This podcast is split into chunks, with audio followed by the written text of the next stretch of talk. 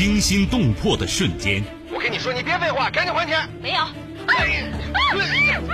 叫你不还钱，骗我的感情，骗我钱。悬念迭出的事件。杨一，你不要喊，已经晚了，谁也救不了你了。法律，法律会替我报仇的。你，你也会不不得好死。这就是对你人生哲学的最后总结。人性善恶，爱恨情仇。王恒，你说什么呢？我一直拿你当干儿子。什么干儿子？我才不是你干儿子呢！你我我告诉你，我就要跟你在一起，你赶紧跟他断绝关系。咱俩差着一辈儿呢，怎么在一块儿啊？你，我掐死你！谁是你今生难忘的人？谁没有今生难忘的事？难忘今生，淮南带您看尽世间百态。今生难忘，声音魅力，品味人情冷暖。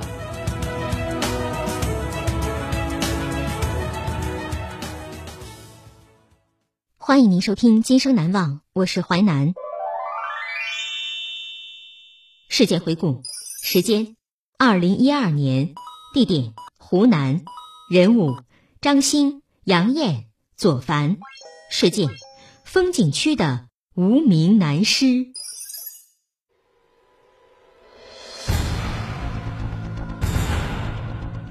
二零一二年十二月三十号。张家界风水河边发现一具无名男尸，经过警方调查，发现这起命案源于情感的放纵和出轨。风景区的无名男尸，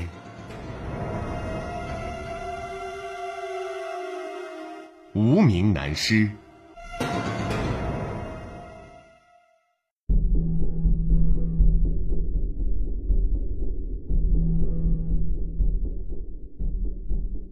湖南著名的旅游胜地张家界，风景如画天门山，婀娜多姿丽水河。可在二零一二年十二月三十号，丽水河畔一具无名男尸惊扰了游客，给这里的美景画上了沉重的一笔。民警赶到现场，发现死者身上除了心脏处的致命刀伤外，还有很多其他伤口。按经验分析，凶手与死者间存在着某种深仇大恨，以至于在杀人后还不解气，继续在死者身上加害。既然是仇杀，排查死者人际关系就相当重要了。可死者身上没有任何能证明身份的物件，唯一的手机又因进水无法开机，所幸手机卡没有损毁。移动公司通过技术手段恢复了他的号码，查明他的主人是一个叫张兴的男子，同时还查到张兴最后一次通话是在十一月三十号晚上二十二点，对方号码是一个尾数为六五二八的手机号，双方还有很多次短信联系。法医尸检证实，张兴的死亡时间刚好就在一个月前。由此看来，张兴极可能就是在十一月三十号晚上遇害的，而和他通话的那个人有着重大嫌疑。警方立即核查六五二八这个手机号码，结果发现他并未绑定身份信息，无法溯源。按死亡时间推断，尸体在河里已经浸泡近一个月，而发现死者尸体的地点位于丽水河下游。警方遂顺着丽水河往上搜寻，试图寻找第一现场。当民警搜寻了四公里后，在一处河堤有了发现，河堤石凳边有喷溅状血迹，菜地里还有血泊。技术人员立即对此处的血迹进行提取，并送往 DNA 实验室进行处理。侦查民警则对附近居民进行摸排走访。掌握到一条重要信息，有居民反映，一个月前的一个晚上啊，有两个男的就在那河堤上打起来了。随后的 DNA 鉴定结论证实了这一说法，现场血迹来自两名男性，其中一名正是死者张兴。显然，案发当时，两名男子在河堤边进行搏斗。除了张兴外的那个男子，就是本案的嫌疑人，也是六五二八号码的实际使用者。就在这时，调查张兴社会关系的民警有了重大发现：张兴和一名叫杨艳的已婚妇女交往密切。婚外情是很多刑事案件的诱因，警方敏锐地捕捉到这一方向，对两人关系展开了进一步核查。杨艳时年三十岁，和三十二岁的丈夫左凡有一个儿子。据亲友邻居反映，这俩人啊以前感情很好。最近这两年好像出了点啥事儿，还闹起了离婚。更让人觉得蹊跷的是，左凡一直住在张家界，可案发后他却抛下老婆孩子独自外出了。那左凡到底是不是凶手呢？由于暂时没有掌握到左凡的藏身之地，警方不想打草惊蛇，打算先从侧面进行验证。巧的是，警方查到左凡三个月前有一次献血记录，而留存的血液样本刚好和丽水河边提取的另一男子的血迹相吻合。警方立即对左凡进行了全面布控，在湖北荆州发现了他的踪迹，并在二零一三年三月九号将其顺利抓获。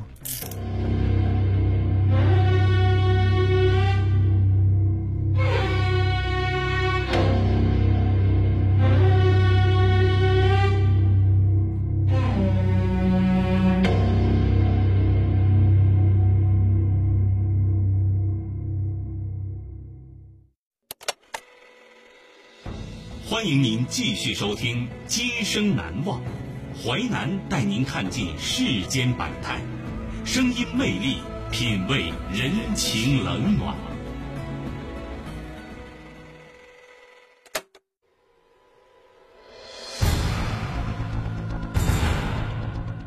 二零一二年十二月三十号，张家界风水河边发现一具无名男尸，经过警方调查发现。这起命案源于情感的放纵和出轨。风景区的无名男尸，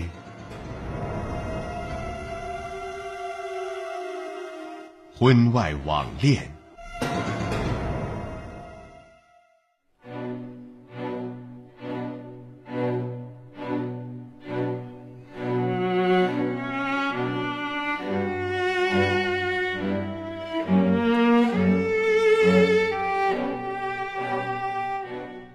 面对审讯，左凡如实交代了自己的犯罪事实。他说：“张兴让我一个原本幸福美满的家庭变得支离破碎，我恨他。”在左凡的交代和其妻子杨艳的陈述下，警方还原了这一段爱恨情仇的纠葛。左凡和杨艳是二零零五年七月相识的。两人很快确定关系，年底就领了证。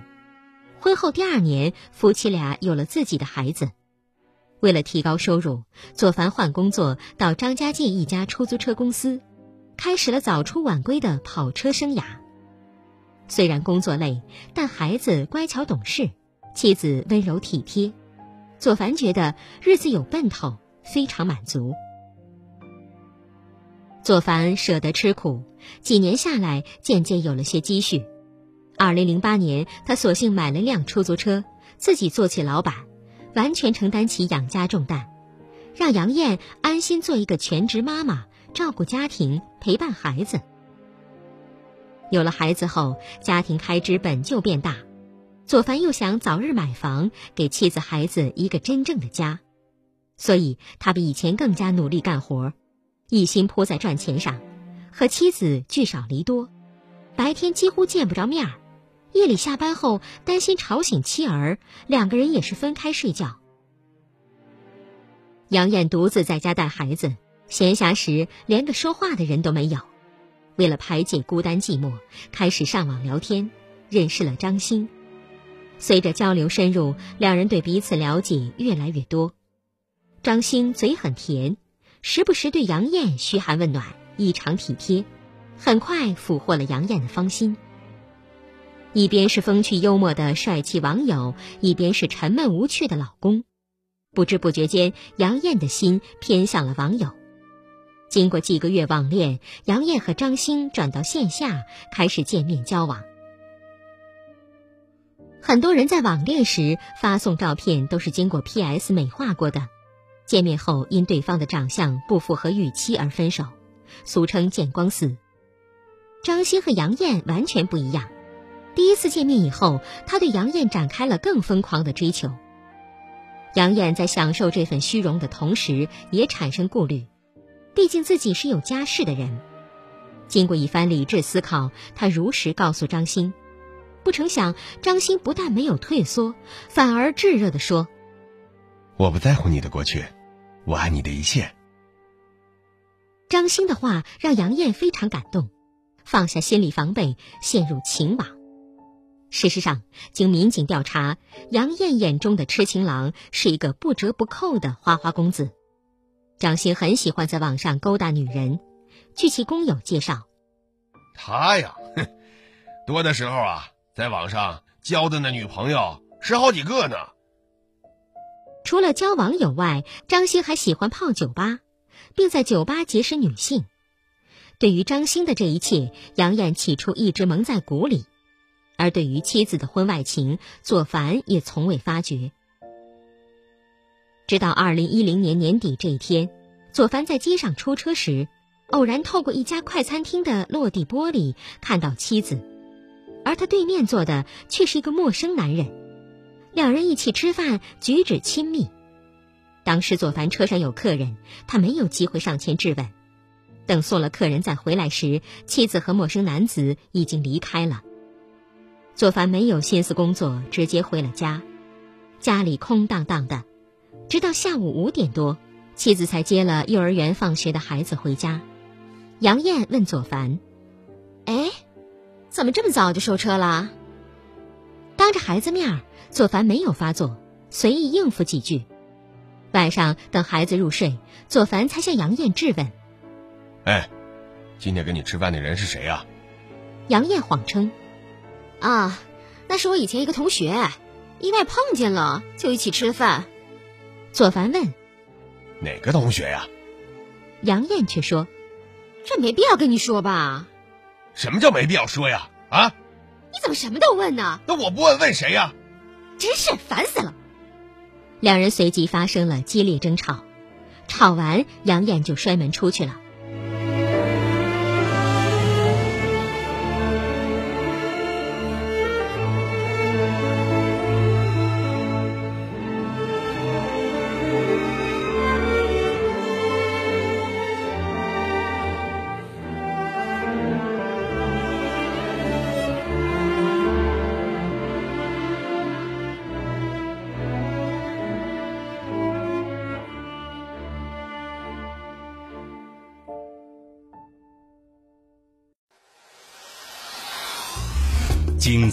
事结构，新锐的声音制作，在纷繁复杂的真相与假象中，淮南用魅力声音解读世间百态，品味人情冷暖。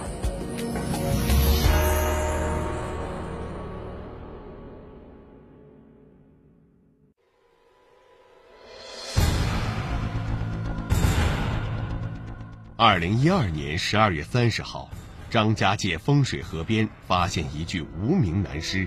经过警方调查，发现这起命案源于情感的放纵和出轨。风景区的无名男尸，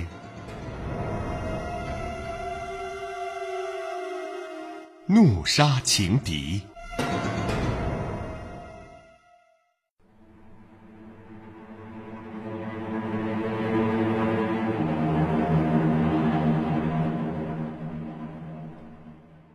接连几天，杨艳都没有回家。左凡打电话，他也不接。左凡担心他，就发短信说：“你再不接电话，我就报警了。”后来杨艳接了电话，却说：“啊，我在朋友家呢。”哪个朋友啊？妻子又挂了电话。杨艳醒悟过来，发短信质问妻子：“你说实话，你是不是外面有人了？”过了几分钟，杨艳回复了一个“是”，彻底将左凡打入了情感深渊。那几天，杨艳确实和情人张兴在一起。张欣知道她和丈夫吵了架，带她去郊区的一个民宿住了几天，百般呵护，让杨艳非常满足。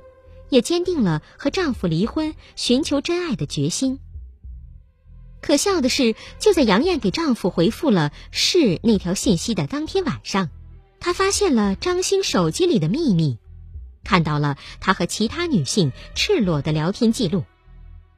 本以为找到了真命天子，结果发现自己只是他众多情人中的一个。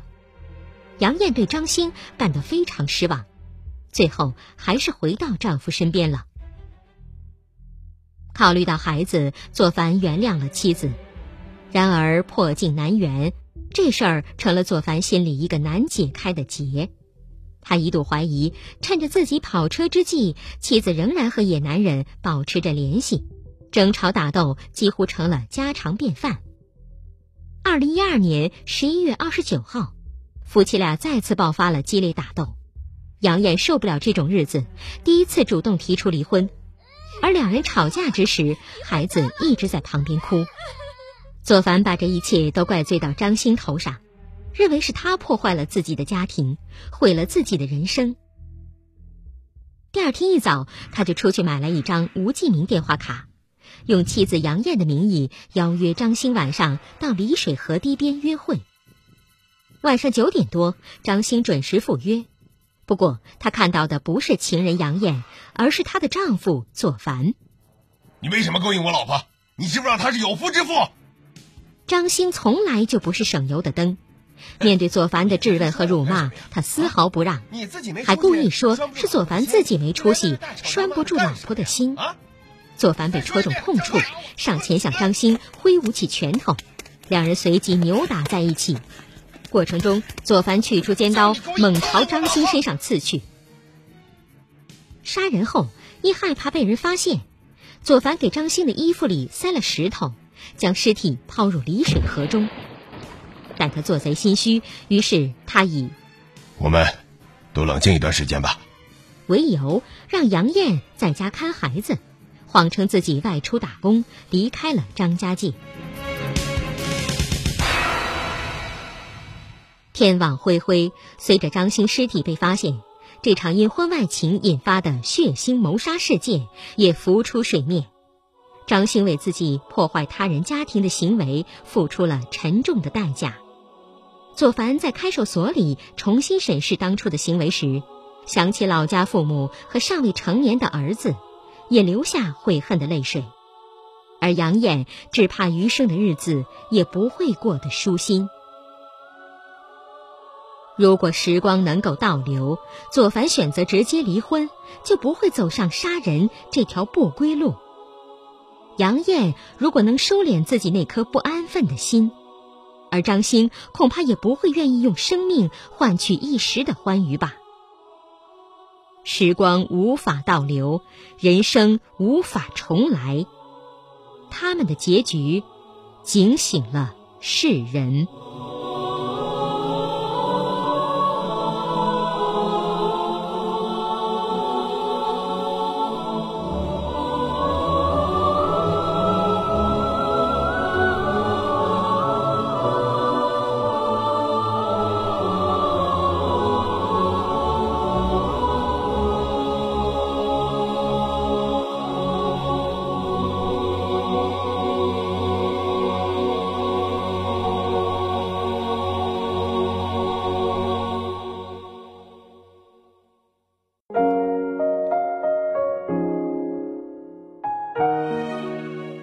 今生难忘启示录，放情者危，节欲者安，还范。